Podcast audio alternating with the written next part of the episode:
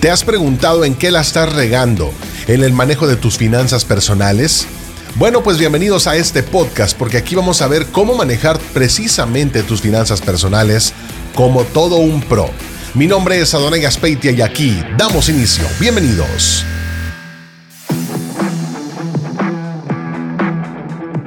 En las finanzas hay un montón de cosas que pasamos por alto y es que es bien fácil solo trabajar, ganar dinero y abrir la billetera y gastarlo. Así que te voy a dar algunos consejos para que el dinero te rinda un poquito más, pero también para que vayas metiendo dentro de esa dinámica el tema de ahorrar, el tema de invertir, el tema de tener un poquito más de dinero para cuando realmente se necesita. Así que, bueno, pues empecemos. Haz una lista de todo lo que entra y todo lo que sale.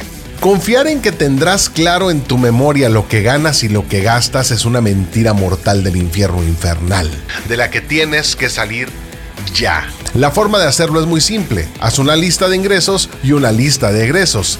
Los ingresos es lo que te entra de dinero y los egresos es lo que sale de tu cuenta. Usa un cuaderno, una agenda, en una libreta o en un pizarrón en el celular, un iPad o cualquier cosa donde puedas escribir tu balance. El asunto es que anotes todo lo que entra en tu cartera, sueldo y otros ingresos, y todo lo que sale de ella, pago de deudas y recibos, compras, gastos y demás. ¿Y luego qué sigue? Pues lo de cajón. Apunta los egresos que son fijos, como pueden ser el pago de servicios, tarjeta de crédito, despensas, pago de créditos y préstamos, incluso los servicios en línea. También debes de mantener escritas tus compras diarias. De esta forma vas a aprender a identificar en dónde pueden estar las fugas de dinero. Y justo hablando de fugas de dinero, yo te recomiendo que no olvides el tema de, de los gastos recurrentes electrónicos como Netflix, Spotify o esa clase de servicios. De hecho, te invito a que evalúes si usas mucho esos servicios. Luego por ahí se va un montón de dinero y ni utilizamos dichos servicios. Y bueno, fugas son esos gastos que incluso ni recuerdas. Un buen ejercicio es que vayas a ver el estado de cuenta del banco. Te va a sorprender la cantidad de dinero que puedes estar perdiendo en cosas que ni recuerdas que estás pagando de forma automática y recurrente. Ahora bien, te lo decía al principio y te lo repito ahora. Considera el ahorro como si fuera un gasto. Una buena forma para ahorrar es tomar en cuenta tus ingresos y luego escribir el monto que vas a ahorrar en la libreta de gastos fijos. Pero ¿por qué apuntarla? Es bien simple. Vas a darle prioridad al acto de ahorrar y ya no caerás en ese lugar común del que se debe ahorrar solamente el dinero que te sobra. Mejor considera al ahorro como una cantidad fija mensual, semanal o quincenal y aumentarás de manera muy significativa tus ahorros. Ese dinero puede ser destinado a las emergencias o a algo de utilidad. Tenlo en consideración. Además debes de identificar tus prioridades. Yo sé que vivir de manera cómoda es muy importante, pero eso no quiere decir que debes de comprar solamente para pasar un buen rato. Si compras por impulso o por el placer de hacerlo, al final el estrés de las deudas acumuladas puede afectar tu salud. Y en tu lista de ingresos y egresos, identifica cuáles son las prioridades y qué cosas son las que puedes y debes realmente prescindir, eliminarlas. Una buena práctica es que compares precios. No te dejes ir con la primera impresión. Y cuando quieras algo, asegúrate que el precio sea razonable y que vaya de la mano con la calidad. Entonces, ¿qué hacemos? Bueno, pues investigamos si el mismo artículo lo puedes adquirir en otro lado por un precio más barato. Es frecuente que termines pagando por la fama de la marca cuando una menos conocida sea igual o mejor que la que estás comprando. Acuérdate que tenemos internet, podemos checar precios desde el kilo de azúcar hasta el nuevo coche, pasando por una computadora, el nuevo teléfono celular o cualquier otra cosa que te vayas a comprar. Planifícalo, dale una buena revisada al internet y elige el mejor lugar para comprar ese bien. Ahora bien, no puedes empezar con una buena práctica de finanzas personales si no dejas los pretextos. De veras, no vas a tener un buen inicio. Si crees que apuntar tus gastos es imposible o es inútil y analizar qué comprar o qué no comprar te da flojera, estás poniéndote de antemano trabas en el camino. Empieza con una buena actitud para que no abandones el proceso. Sé disciplinado y constante. Cuando menos lo esperes, las tareas anteriores, las que te dije, van a ser naturales. Acuérdate que los hábitos se hacen en 21 días. Porque si no te disciplinas y no tomas esto con una buena actitud, entonces nunca vas a alcanzar algún resultado. Si de plano elegiste anotar en una libreta y esta se te olvida constantemente en el coche, en la casa, donde sea, entonces descárgate una aplicación para finanzas en tu teléfono y hazte a la idea de anotar todos tus movimientos, todos. Ojo, las mejores aplicaciones de finanzas tienen un costo. Imagínate que cuesta, no sé, eh, unos 200 pesos, 199 pesos. Esa va a ser una muy buena inversión porque te va a ayudar a que ahorres mucho más dinero. Cree en mí, de veras, te lo digo en serio. Y te acabo de decir que los hábitos se hacen en 21 días, pero hay hábitos que ya hiciste que debes abandonar. Tienes que dejar esos malos hábitos financieros que te impiden tener una billetera sana. Recuerda que son gastos pequeñitos que de poquito en poquito van consumiendo todo tu dinero. Y para cuando te das cuenta, ya no tienes nada. Otro mal hábito es el de comer todos los días en la calle.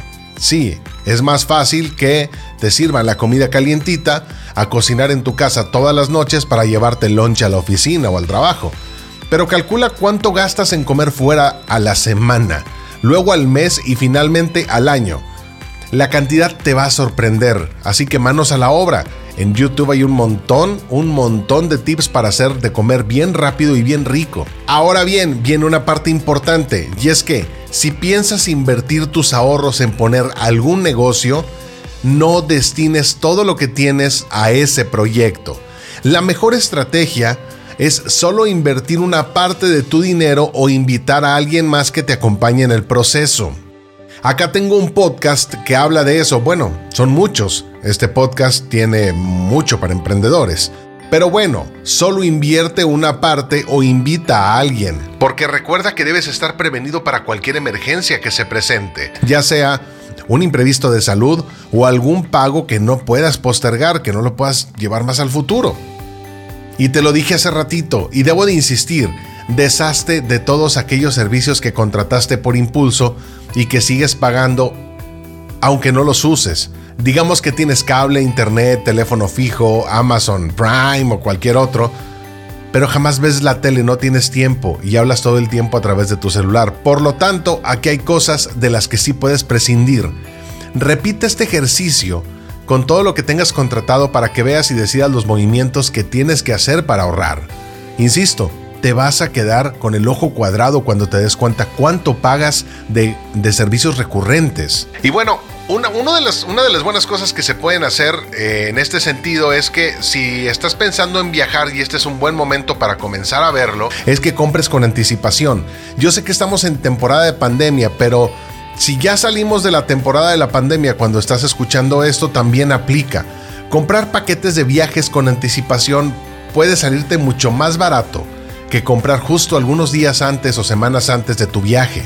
Esto influye muchísimo en el precio que te, que te vas a encontrar, ya que entre más se acerca la fecha del viaje, más caro es todo lo relacionado, los pasajes, el hospedaje, etc. etc. Otra opción es viajar en temporada baja. De esta manera el viaje va a salir de más barato y al destino que tú querías. Si nos vamos por la parte de el futuro, hablando de cosas que se pueden comprar con anticipación, entonces es importante que también tomes en cuenta ahorrar dinero para el retiro. Una recomendación que hacen las instituciones como el SAT es la de hacer aportes voluntarios a tu Afore. Con eso vas a aumentar el capital que tendrás para una etapa de jubilación y no estarás limitado solo a lo que automáticamente se conservaba para tu fondo de retiro. Si no tienes idea de cuál es tu Afore, infórmate en tu empresa o en el banco y pon manos a la obra para que comiences a tener el control de tu retiro.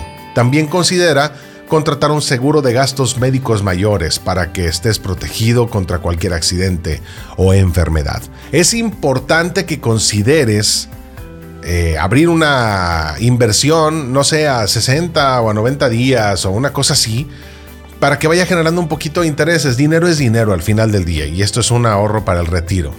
Una de las cosas que la gente de plano no hace es mantenerse informado y esto yo te lo recomiendo un montón. Se trata de educarte todo el tiempo sobre finanzas personales y productos financieros como tarjetas, seguros y los créditos.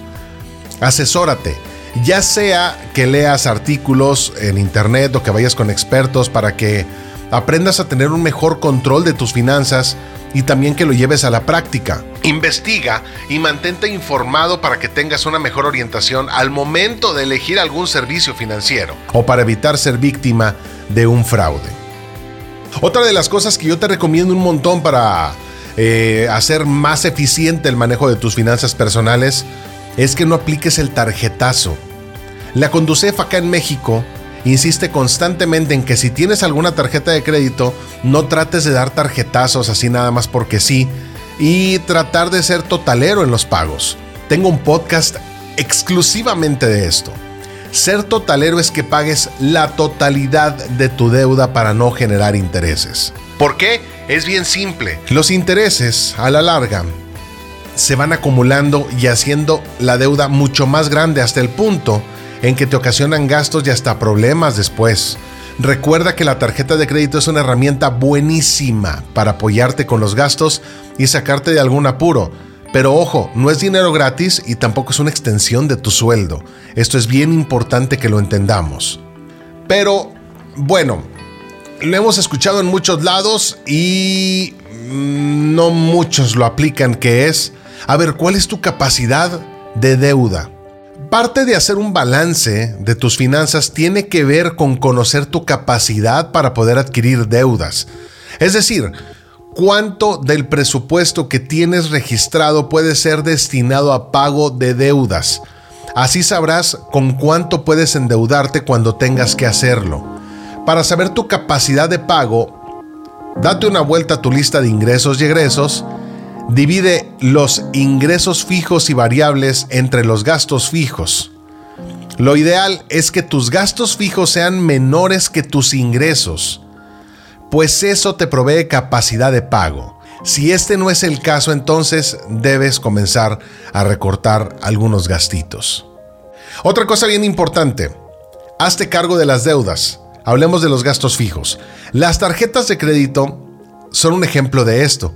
Y hay quienes se la pasan pagando las cuotas mínimas. En ocasiones ya liquidaron el costo del artículo que habían sacado, pero siguen pagando los intereses. Asimismo, hay que ser responsable con el uso de los créditos y liquidar lo más pronto posible para mantener un buen historial crediticio. También revisa tu información en el buro de crédito para que sepas cómo estás evaluado y si hay alguna irregularidad como créditos que tú no solicitaste. Y créeme, esto es más común de lo que piensas. Todas las personas tienen derecho a consultar su historial una vez cada 12 meses sin que les cueste absolutamente nada. Ahora bien, si piensas en solicitar un crédito, úsalo en algún plan específico y no para andar comprando cosas que no son de mucha utilidad. Cualquier tipo de crédito que adquieras, cuídalo para que tengas un buen historial y que las instituciones financieras puedan seguir confiando en ti. Nadie manejará tus finanzas mejor de lo que tú lo vas a hacer. Cada quien tiene planes en la vida y necesidades completamente diferentes. Cuando aprendes a manejar tu situación financiera para hacer rendir tu dinero, es menos probable que tengas dificultades económicas. Piensa que estás sembrando para cosechar en un futuro. Mi nombre es Adonai Aspeitia, este fue el podcast del día de hoy, muchas gracias por escucharlo, gracias por la preferencia, gracias a esa cantidad impresionante de gente que me escucha cada semana y no se les olvide, también está el podcast de los 10 minutos de noticias tecnológicas y de vapeo y algunas otras cosas que ese lo destapamos todos los jueves. Este, ya lo sabes, es los lunes. Nos escuchamos en el próximo, hasta luego, adiós.